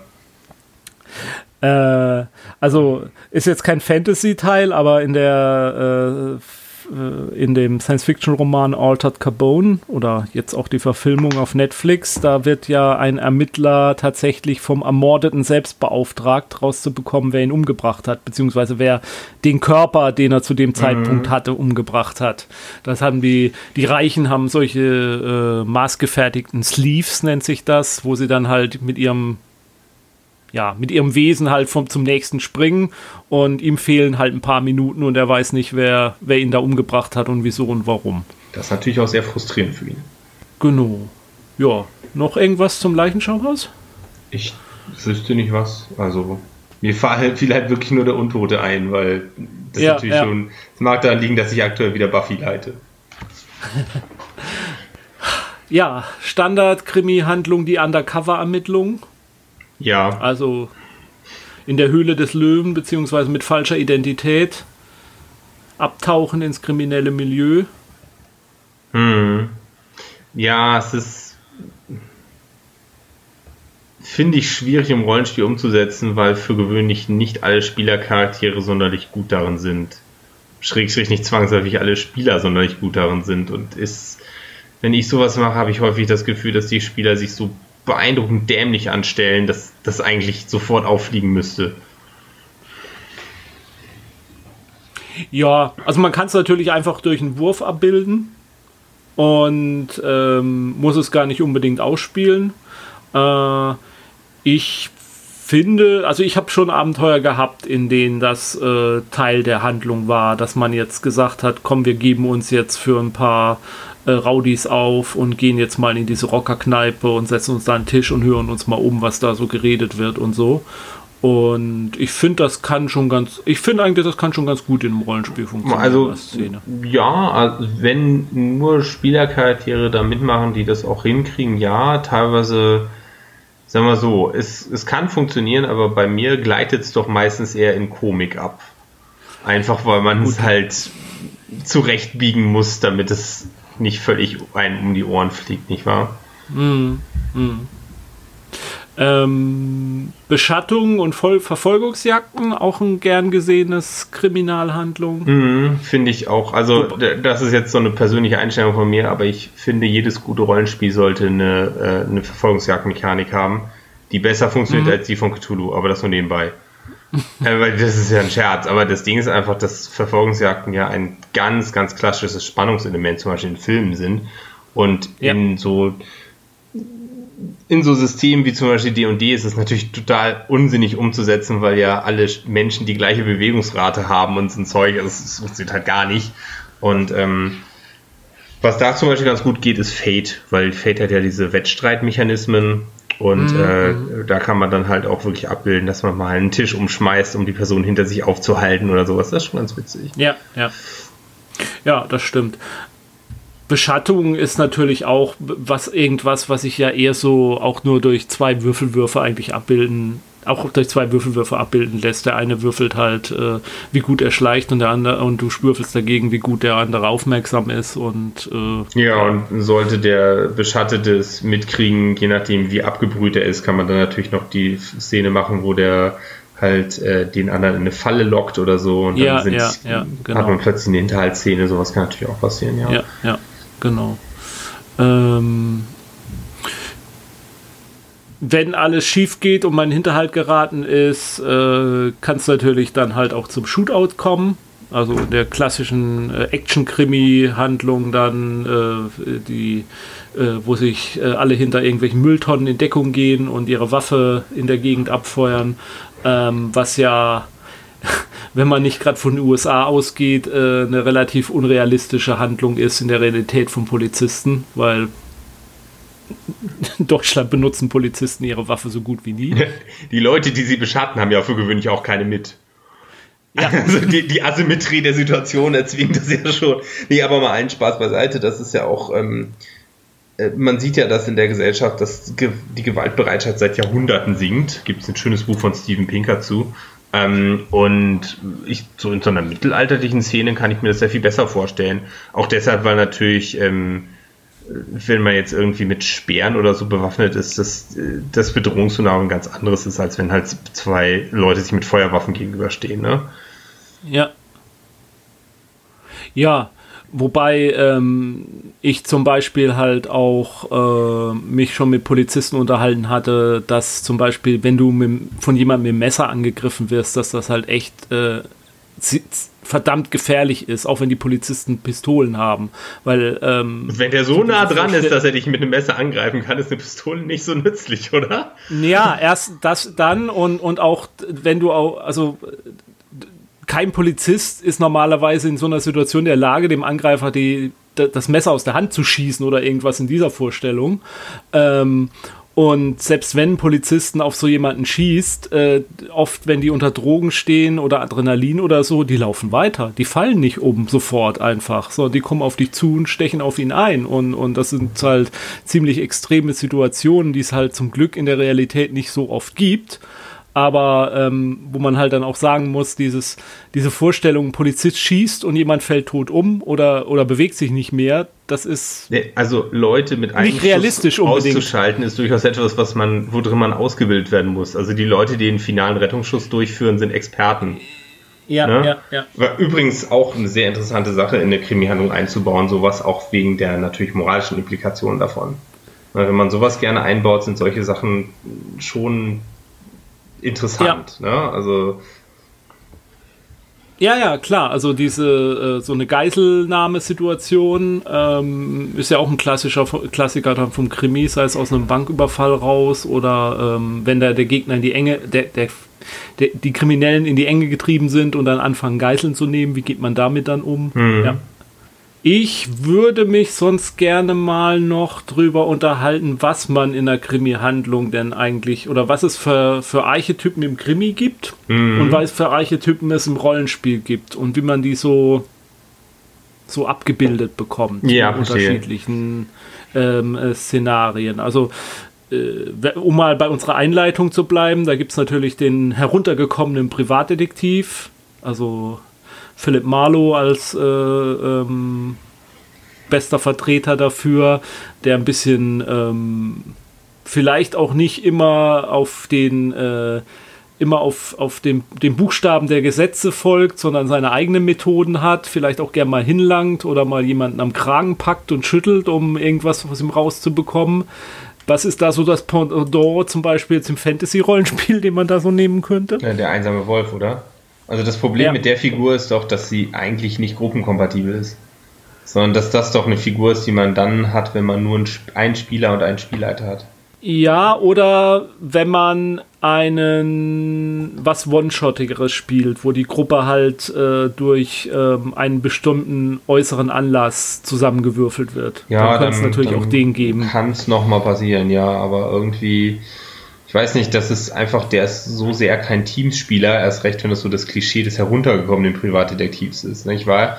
Wenn das so natürlich wie in eine Leiche zum Dessert die äh, die klassischen noblen äh, äh, ähm, Gentleman-Detektive sind, dann ist das vielleicht was anderes, aber so. Aber die vertragen sich ja auch nicht wirklich. Nee, aber die, äh, die vertragen sich auf eine Weise, die funktioniert und die, die sagen nicht, das ist mir alles zu blöd und gehen einfach weg. Ja. Ansonsten, ja, ansonsten Privatdetektive, ähm, wenn man mal das heruntergekommen jetzt ein bisschen rausnimmt. Ich hatte zum Beispiel mit einer Gruppe jahrelang geplant, dass wir mal eine Privatdetektei Serie oder, oder, Kampagne spielen auf der Raumstation Babylon 5. Uh. Und dass wir da als Vorbild äh, vier Fäuste Trio mit vier Fäusten. Das ist eine uralte 80er Jahre äh, Krimiserie. Ja, das waren zwei Privatdetektive, äh, halt so eher so die, die, die, die, die Smarten und ein Nerd dabei, der ihnen mitgeholfen hat. Deswegen Trio mit vier Fäusten, weil halt nur zwei davon sich prügeln konnten. Und die haben von der Yacht aus gearbeitet. Die Detektei war eine Yacht, die Riptide hieß die, glaube ich, die Yacht. Und wir hatten dann gesagt, komm, wir lassen. Und wir haben dann ein Raumschiff da angedockt an der Raumstation. Das ist auch die Riptide. Und dann machen wir auch eine Riptide-Detektei auf und äh, spielen halt das im Babylon 5 Universum. Wie drei Fragezeichen in Erwachsenen. Von mir aus auch äh, in die Richtung. Da habe ich mal gedacht, also man könnte schon so eine, so eine so Privatdetektiv-Detektei spielen mit unterschiedlichen Spezialisierungen der Detektive halt so ein bisschen. Mhm. Das, äh, ja, wäre eine Lösung, ja. Gut, de, der nächste Klassiker, den ich so aus der Krimi-Archetypen habe, passt dann vielleicht auch nicht so richtig in eine Gruppe. Ähm, der korrupte oder beziehungsweise die Regeln brechende Bulle. Also ähm, John McClane oder äh, aus Shield jetzt der Fernsehserie. Ich weiß jetzt gerade nicht, wie die Hauptperson heißt, die dann halt äh, auch durchaus mal in die Beweismittel reinfassen, um sich das Koks mal für sich selbst mitnehmen. Oder aber halt auch der regelbrechende Bulle, der halt mal Beweismittel fälscht, um jemanden, von dem er weiß, dass er schuldig ist, hinter Gitter zu bringen. Ja, wobei, also ich würde es auch nicht in einer großen Gruppe sehen, aber das ist zumindest in der etwas abgeschwächten Version ja in ganz vielen Tatorten der Fall. Dass du zwei Figuren hast, von der eine so ein bisschen, ich sag mal, geradliniger ist und die andere halt auch mal ein bisschen zu weit geht gelegentlich und dann vielleicht von der anderen geschützt werden muss oder nicht, nicht wahr? Mhm. Und das kann dann schon ganz spannend sein. Also ja, wenn man so die, das das geht ja schon fast so ein bisschen in die äh, Buddy Cop äh, äh, Richtung dann auch. Ja. So zwei, zwei die Polizisten, die zusammengeworfen werden, die erstmal eigentlich total unterschiedlich sind, aber sich dann zusammenraufen. Und dann trotzdem funktionieren, ja. Ja, klar. Anderer klassischer Polizist ähm, wäre dann der, der, der alte Polizist, der von irgendeinem alten Fall besessen ist und den unbedingt noch aufgeklärt haben will. Der ist als NSC total wertvoll, ne? Weil wenn ja. der Fall nochmal noch auftaucht oder irgendwas, was halbwegs ähnlich aussieht, dann oh, ein sprudelnder Quell der Missinformation. Ja, ja, Miss Marple, also die Amateurin, die mehr kann als die echten Cops. Ich dachte, die heißt heutzutage Adelheid. Ja, von mir aus auch Adelheid. Das ist für mich ein klassischer Cthulhu-Charakter. Uh, da habe ich noch gar nicht drüber nachgedacht, aber ja, natürlich. Es ist. Wobei, ähm, gerade Cthulhu in den 1920ern dann natürlich interessant wird, weil wenn das ein weiblicher Charakter ist, hat man eine eingebaute Begründung, warum mir keiner glaubt, ne? Ja. Das ist also und warum sie Amateurin geblieben ist und nicht ein echter Kopf, obwohl sie es eigentlich drauf hat. Ja, ja, und das, das finde ich für Cthulhu eine spannende Idee. Habe ich gar nicht drüber nachgedacht, aber ja, das ist total elegant. Ja? Ein Archetyp, der mir noch eingefallen ist, äh, oder uns noch eingefallen ist, äh, der Journalist, der einer Story nachspürt. Hm. Ja, ähm, kann interessant sein, vor allem äh, je nachdem, wie er aufgesetzt wird. Wenn bekannt ist, dass er Journalist ist, dann reden natürlich sehr viele Leute mit ihm einfach, weil sie hoffen, irgendwie Aufmerksamkeit zu kriegen, was sowohl für richtige als auch für falsche Spuren sorgen kann, nicht wahr? Also Mhm. Siehe oben, man sollte es mit den roten Heringen bei weitem nicht übertreiben, aber das ist natürlich auch von, gerade wenn man in etwas, ich sag mal, komödiantischere Szenen reingehen möchte, wenn dann alle mit dem Journalisten reden wollen, um sich wichtig zu machen, weil das Dorf doch sonst nie was von draußen sieht. Ja. Mhm.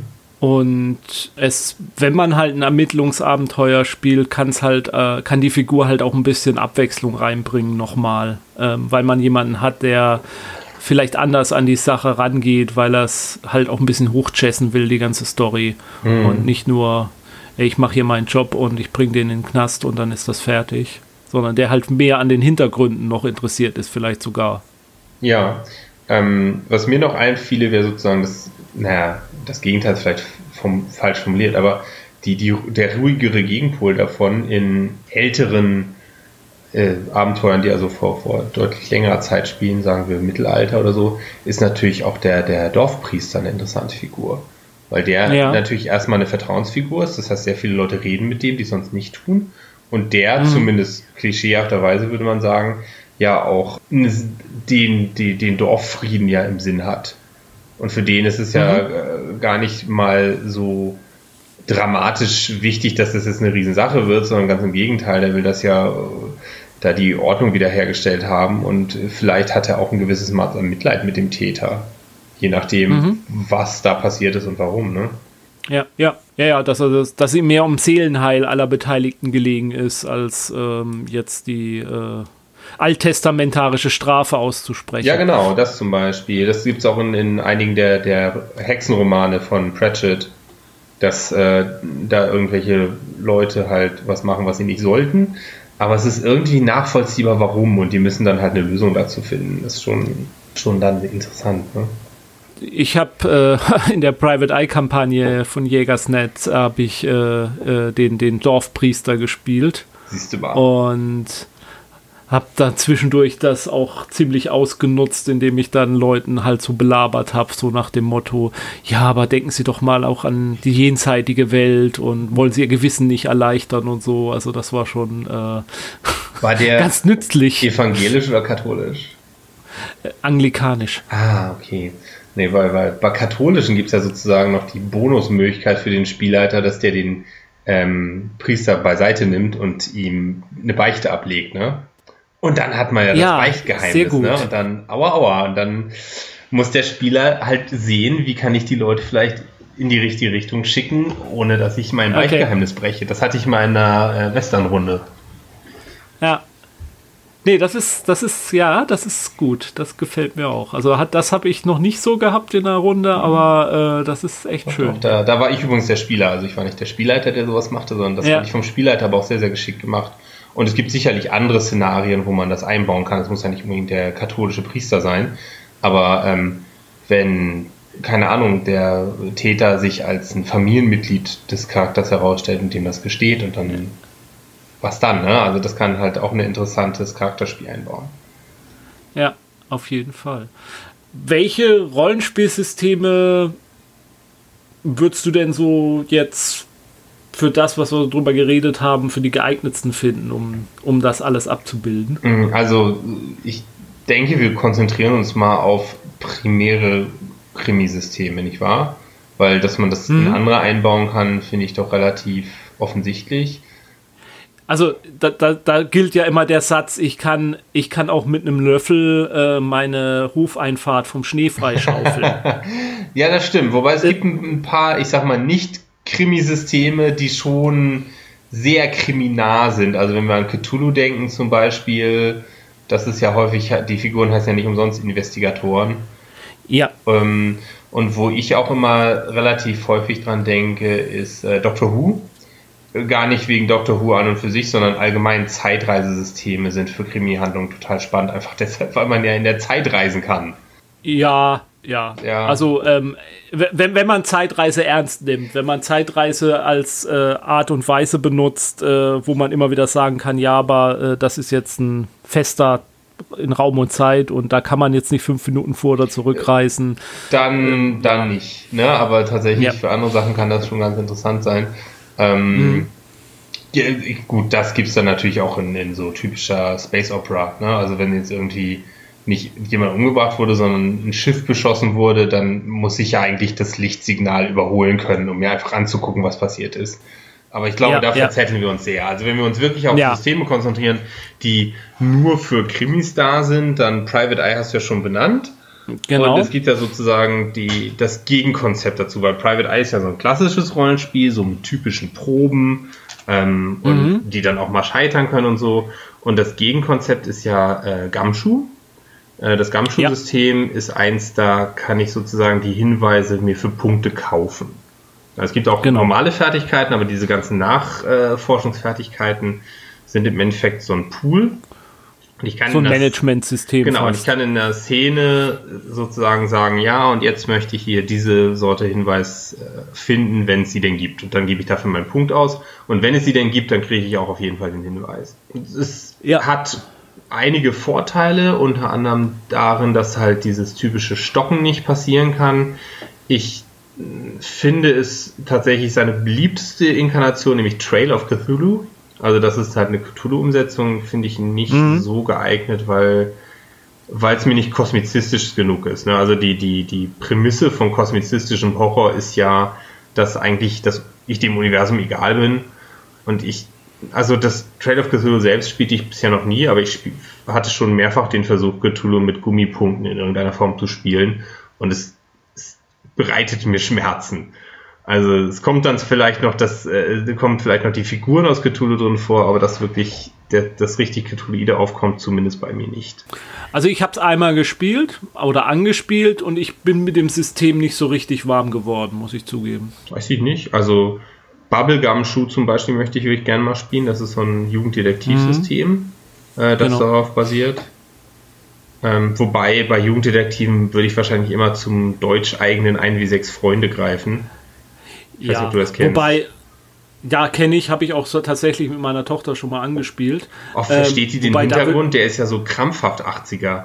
Ja, aber die, das, äh, diese Art von, von Abenteuern ist ihr durchaus bekannt. Also da sie, sie, sie kennt ja auch die drei Fragezeichen, die alten Sachen und so. Okay, also das, ja. das ist kein Problem. Das ist absolut kein Problem. Ja. Ich würde nur sagen, 1W6 Freunde ist, ist halt ein Spezialwerkzeug ganz genau für solche Jugendkrimis nur. Und es hat ja von, der, von den Regeltechnischen, was es bietet, hat es ja nichts, was jetzt eine eine, eine Krimi-Handlung fördert, sondern es, halt, es lebt von der Atmosphäre, die es vermittelt. Ja, das stimmt. Wobei man sagen muss, die, die mitgelieferten Abenteuer finde ich ziemlich gut.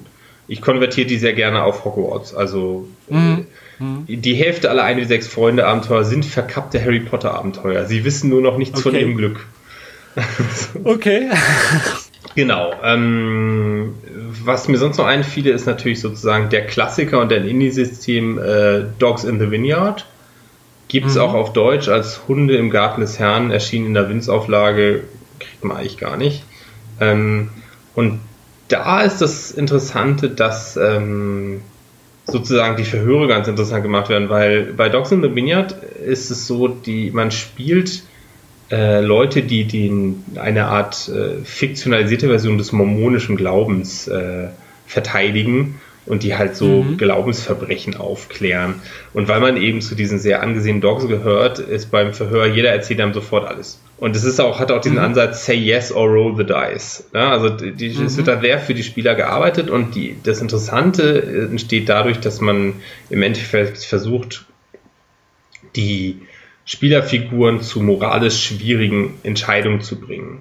Wenn die nämlich einmal festlegen, hier das und das ist halt Sünde und dann kann man es in einem Abenteuer später wieder aufkommen lassen, wo das halt nicht so offensichtlich ist, dass sie das nicht machen, hätte machen sollen.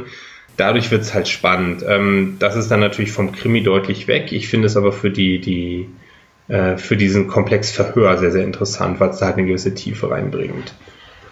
Mhm, mh. Und das letzte, was mir noch einfiel, war Inspectors. Ich weiß nicht, ob du das kennst. Nee, das ähm, Das schreibt sich Inspectres, also wie Spectre, ähm, äh, Geist oder Gespenst oder sowas. Ähm, und das ist im Endeffekt das äh, Ghostbusters-Rollenspiel. Und das Interessante daran ist, es hat halt auch einen sehr, sehr hohen Nachforschungseffekt, um halt irgendwie rauszufinden, was jetzt hier dieses übernatürliche Verbrechen ist.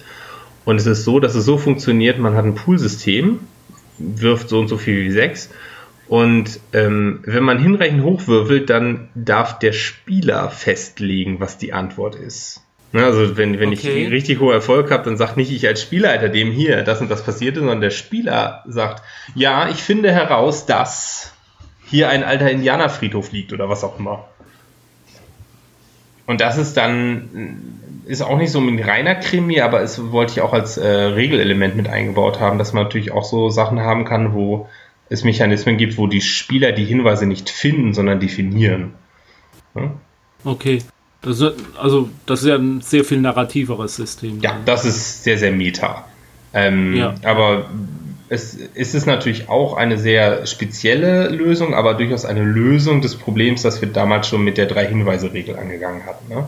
Hm. Hast du noch ein paar? Also ich texte dich jetzt die ganze Zeit also, zu, ne? Also nein, nein, also das ist ja auch vollkommen in Ordnung. Dafür habe ich dich doch dabei. Also ähm, was mir jetzt halt einfällt, äh, tatsächlich wollte ich nochmal jetzt an dem Punkt ist äh, Delta Green als ähm, Kusulu Abart und da vor allem habe ich jetzt in letzter Zeit ein Abenteuer geleitet. Das habe ich mit Delta Green gespielt, ist aber gar kein unbedingt Delta Green Abenteuer. Das nennt sich nämlich Ladybug Ladybug. Ist eine ähm, Sammlung erschienen namens The Things We Leave Behind. Und an dem Abenteuer fand ich nur mal so faszinierend, wie offen und unverkrampft es mit modernster Technik umgeht. Und zwar in dem Sinne, moderne Krimi- und Thriller-Handlungen leben ja eigentlich davon mittlerweile oft, dass die Technik, wie wir sie heute haben, nicht funktioniert. Aus mm. welchen Gründen auch immer. Damit überhaupt noch Spannung aufkommen kann. Dass irgendwelche Überwachungskameras eben nicht funktioniert haben, dass äh, gerade ganz schlechter Handyempfang ist und deswegen eine und der Akku sowieso leer kann. Und der Akku ist leer. Also das ist ja dieses Problem, was wir, glaube ich, auch hier im Podcast schon öfter mal besprochen haben, dass moderne Technik es schwieriger macht, bestimmte Handlungen zu erzählen heutzutage, ja, klar, weil alles also, eigentlich auf Knopfdruck äh, zu lösen jedes ist. Jedes Mobiltelefon beherrscht den mächtigen Zauber, beschwöre übermächtige Staatsgewalt. Und an, an diesem Abenteuer fand ich so interessant, man spielt halt ähm, Ermittler, denen alle technischen Möglichkeiten zur Verfügung stehen. Man hat auch überall Zugang sofort, kann sich auch auf jede, alle, alle möglichen Datenbanken einlesen, nur es dauert halt alles immer ein bisschen Zeit. Also es ist halt, mhm. da, da passiert halt, äh, da passiert halt was und der, äh, die, die flüchten, sind halt auch auf diversen Verkehrskameras dann irgendwann zu sehen, wo sie hingekommen sind und man macht halt öffentliche Aufrufe und äh, dann melden sich auch Leute auf diese Aufrufe, aber das dauert halt alles ein bisschen und die Spieler können geschickt ermitteln und können Sachen selber rauskriegen. Aber wenn sie sie nicht rauskriegen, kommen die Informationen mit der Zeit trotzdem aus der Öffentlichkeit. Oder weil jetzt halt jemand alle Videobänder durchgeguckt hat und irgendwann drauf gestoßen ist. Ah, hier, guck mal, da sind sie auf die Landstraße gefahren und also da sind sie hingefahren. Alles da, die Schwierigkeit und ist. Gleichzeitig hat das Szenario aber einen Zeitdruck drin, dass man nur eine bestimmte Anzahl an Tagen Zeit hat, was rauszubekommen. Und wenn die Spieler halt nicht geschickt genug vorgehen und selber diese Informationen rausbekommen, kommen diese Infos trotzdem irgendwann, aber der Zeitdruck nach hinten raus wird dadurch immer größer für sie. Und das fand ich eigentlich mal relativ geschickt als Abenteueraufbau einfach. Und das ist so eine Sache, die ich mir für mich vorgenommen habe, die ich gerne öfter einbauen würde, wenn ich moderne Systeme habe, dass ich nicht die Technik verweigere, nicht sage, nee, die Info kriegt ihr jetzt nicht aus, äh, die Datenbank ist gerade ausgefallen oder so, sondern ja, ihr kriegt die Infos, aber es dauert halt Zeit. Entweder technisch oder bürokratische Zeit, dann kommen die Infos, aber ihr könnt auch anders weiterkommen. Dann geht es halt schneller und dann fällt es euch nachher vielleicht ein bisschen leichter. Das ist natürlich eine total geschickte Sache mit der Zeit. Man kann natürlich auch über die Menge gehen. Ne? Also als du es gerade berichtetest, erinnerte es mich an einen Kommentar von einem Satiriker zu den äh, zu dem Ausbau von Überwachungssystemen, wo ähm, halt häufig Verbrechen trotz ständiger Überwachung nicht verhindert werden. Und dann war halt das Argument von einem, ja, das ist halt die Nadel im Heuhaufen finden. Und der Gegenkommentar war halt, ja, und die Überwachungsdienste sagen, gebt mehr Heu. Mhm. Also, und das kann man natürlich auch machen, dass man da einfach so viel reinbaut. Ne? Aber das finde ich tatsächlich sehr, sehr lobenswert, dass es das gibt, weil ähm, es häufig natürlich schwierig ist. Und ist natürlich jetzt sehr meta gedacht, aber es gibt andere Genres in der Geschichte der Unterhaltung, die mittlerweile tot sind, weil die Technik sie für obsolet gemacht hat. Ne? Also. Also, also, das ist ja auch eins dieser ähm, 9-11-Verschwörer, die dann sagen, wieso das CIA oder Pentagon oder so, die hätten ja alles wissen können vorher schon. Die Informationen waren ja da. Und so, ja. ja, die waren da, aber die hatten, die hatten hunderte von Informationen, von Hinweisen auf Dings. Man muss ja, das Wichtige ist ja auch zu wissen, welcher dieser Hinweise ist wirklich ernst zu nehmen und welches sind äh, finden oder ja, in der Realität nicht rote Heringe, sondern einfach äh, äh, Sachen, die halt Leute einfach nur mal so dahin sagen, ohne es ernst ja, zu meinen. Also, im realen in der realen Welt passiert ja auch all möglicher chaotischer Quatsch. Also, das folgt ja keiner geraden Handlung. Ich sehe das immer, ich bin ja in der Populärwissenschaft aktiv und ich habe immer meine Schmerzen damit, wenn Leute irgendwas bei den alten Griechen aufbauen. Standardbeispiel für mich als, mich als Chemiker Demokrit mit seinen Atomen. Weil, oh, schon die Griechen wussten von Atomen. Nein. Tausende von Psych äh, Philosophen dachten sich all möglichen Quatsch aus und einer hatte zufällig recht. Das ist nicht Forschung. Nee, klar das ist halt wie mit der Uhr, die halt auch zweimal am Tag richtig geht. Ja, genau, ne? Also das ist halt, äh, und dementsprechend, ja gut, wie dem auch sei. Also Delta Green ist natürlich ein schönes Beispiel. Hätten wir sonst noch irgendwelche? Jetzt so ganz speziell fallen mir halt keine ein, sondern man kommt dann halt dazu, ja klar, Krimi als Meta-Handlung in jedem mm. Rollenspiel ja, also auftaucht. Und wahrscheinlich gibt es auch für jedes Rollenspielsystem irgendein Abenteuer, was, eine, was eigentlich ein Krimi ist. Ja, wahrscheinlich. Ne? Also ich hätte sonst noch im Kopf etwas zu verbergen. Oder eigentlich habe ich es im Schrank stehen, aber ich habe es noch nicht gelesen. Es trat erst vor einer Woche ein. Äh, insofern, hm, keine Ahnung. Soll angeblich ein Krimi-Dinner für mehrere Leute sein. Aber ja, hm. mehr kann ich dazu leider nicht sagen. Es ist schick, das kann ich auch sagen. Also da, dazu äh, kann man in unserer Nachberichterstattung zum Helgo-Con dieses Jahr was hören. Da wurde nämlich etwas zu verbergen auch gespielt. Ich war leider nicht in der Gruppe, deswegen kann ich nicht viel dazu sagen. Hatte ich die Folge nicht gehört? Tja, kann sein. Doch, die hatte ich definitiv. Oh, ich glaube, ich wurde unterbrochen und habe vergessen, wieder zu Ende zu hören. Äh, ups. Ich weiß nicht. Äh, wollen wir langsam so zur Richtung, Richtung Abschluss kommen? Denke, also ich gucke gerade mal, ob mir noch irgendwas einfällt. Schau mal in meine. Nö, also das Einzige, was mir einfiele, wäre, dass man noch äh, irgendwelche Kaufabenteuer erwähnt, die besonders lobenswert sind. Aber ich weiß auch nicht, ob mir auf Anhieb welche einfielen. Insofern, vielleicht lassen wir das ja. doch besser. Ich, ich hätte vielleicht zum Abschluss nochmal äh, tatsächlich eine äh, ganz allgemeine Frage, hätten wir auch am Anfang eigentlich stellen können. Was ist eigentlich dein Lieblingskrimi? Egal jetzt Film, Buch, Abenteuer, was auch immer. Mm, stehe. Also was Filme angeht, dieser Knives Out, von dem ich am Anfang berichtete, der begeisterte mich ja. schon richtig. Ne? Ich finde, Krimi ist so weit, der muss man wahrscheinlich ein paar mehr Beispiele nennen in verschiedenen Gebieten. Ähm, dann ich mochte sehr, auf wel, wo spielt denn der Tatort, wo die beiden verheiratet sind? Kann ich dir nicht sagen. Oh. Tatort kenne ich mich gar nicht aus. Gut, ich, ich fühle mich gerade blöd, dass es mir nicht einfällt, aber das ist halt so. Ich möchte es jetzt auch nicht nachgucken, weil dann die Audioaufnahme voller Klackern von meinen Tasten ist. Ähm, ja. Äh, genau, das und außerdem als äh, Terry Pratchett-Fan sind natürlich die Wachenromane immer ja. lesenswert. Ne? Also vor allem den, den äh, Hellebaden, Man at Arms, den mhm. fand ich, das fand ich eine, eine, sehr, sehr schöne Handlung, weil die halt einerseits halt einen Krimi-Aspekt hat, aber andererseits auch, ähm, ich sag mal, damit umgeht, wie gewisse Verbrechen erst durch neue Technik überhaupt möglich werden. Und das halt in der mittelalterlich fantastischen Einschlag, das fand ich schon ziemlich cool gemacht. Und dann habe ich natürlich eine, eine, ich sage, nostalgische Begeisterung für die Miss Marple-Filme. Also ich finde die auch immer noch in mhm. Ordnung, aber ich verstehe schon, warum diese Art und Weise, Geschichten zu erzählen, heutzutage parodiert werden. Ja? Mit, mit Rutherford, die Dinge, die alten Schwarz-Weiß? Ja, genau, die alten Schwarz-Weiß-Filme. Ja. Die, die, ja, die, die sind, gut. Die, ich finde sie gut, aber ich finde sie nicht so gut, wie sie heute hochgelobt werden, sondern da merkt man einfach, dass der Kulteffekt dahinter ist. Ne? Und was sozusagen außerhalb des, der, der, der besonderen Fälle ist der Klassiker Sherlock Holmes, finde ich, kann man heute immer noch lesen. Absolut, ähm, absolut. Und äh, würde ich auch jedem mal empfehlen, das zu tun. Ähm, das Hauptsächliche, was mir einfällt, denn wie gesagt, Krimis ist ja so ein Metagenre und ich nehme es meistens indirekt mit. die Dresden Files sind super Bücher und die haben auch Krimi-Elemente, aber ist das wirklich der Grund, warum man sie liest? Ich glaube nicht. Ich glaube, man liest das, weil der Erzähler so unglaublich zynisch ist. Wie sieht es bei dir aus? Irgendwas, was du empfehlen kannst? Also du hast vieles genannt. Ich bin, ich bin absoluter Sherlock Holmes-Fan. Ich mag an Filmen sehr die ähm, Peter Ustinov-Filme mit Hercule Poirot. Oh, die sah ich nie. Muss ich vielleicht mal nachholen. Also Mord, Mord auf dem Nil und ähm, Das Böse unter der Sonne. Also die mag ich sehr. Mhm.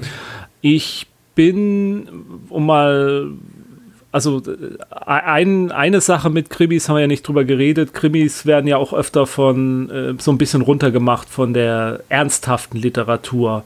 Und äh, ein ernsthafterer Literaturschreiber, der aber auch Krimis geschrieben hat, ist äh, Friedrich Dürrmatt, äh, der Richter und sein Henker zum Beispiel. Oh, die finde ja, ich sehr gut. die finde ich wirklich gut. Die Sind die Physiker ein Krimi? Da muss ich jetzt ernsthaft drüber nachdenken.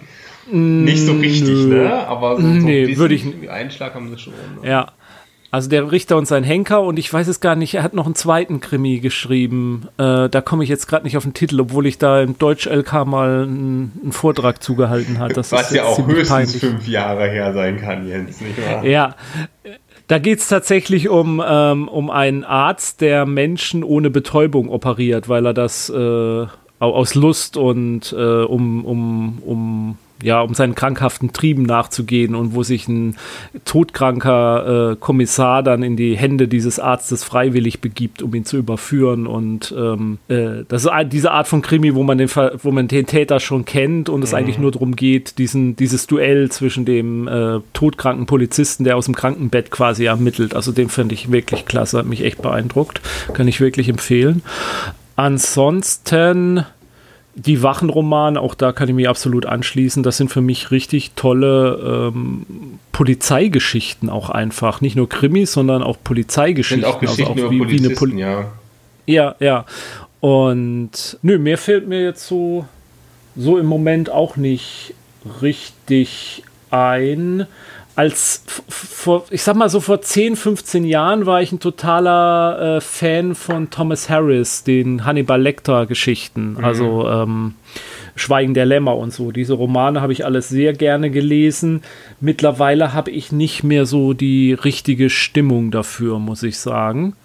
Da war ich aber ein großer Fan von. Ich finde die auch immer noch gut. Also diese, dieses Serienmörder-Genre, da haben wir jetzt gar nicht drüber geredet, diese ähm, ähm, psychopathischen Psych äh, Mörder ist ja auch so eine Geschichte. Jetzt vor einigen Monaten, letztes Jahr oder so ist bei Netflix eine so neue Serie rausgekommen, die äh, die Geschichte dieser Behavioral Science Unit erzählt. Und ich komme jetzt gerade nicht auf den Titel, das ist mir total peinlich. Verlinken ähm, oder im Nachhinein reinschneiden.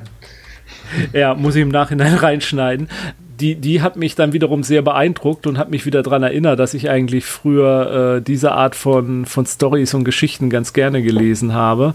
Wie gesagt, mittlerweile habe ich nicht mehr den Magen dafür. Irgendwie hat da irgendwas äh, äh, bei mir aufgehört, da ja. so richtig fasziniert von zu sein.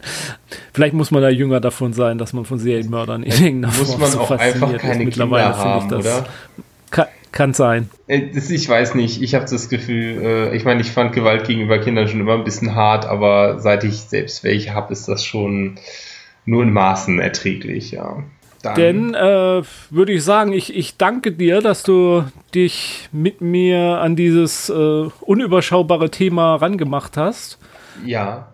Mal gucken. Ich könnte mir durchaus vorstellen, dass das, äh, dass wir da viele Aspekte vergessen haben und man da noch eine Folge draus machen könnte. Ja, oder ähm, sozusagen noch eine der X im Rollenspiel. Ne? Also man könnte ja auch noch eine Folge machen, der Horror im Rollenspiel oder so. Also diese Metagenres gibt es ja mehr als eins von. Ja, schauen wir mal.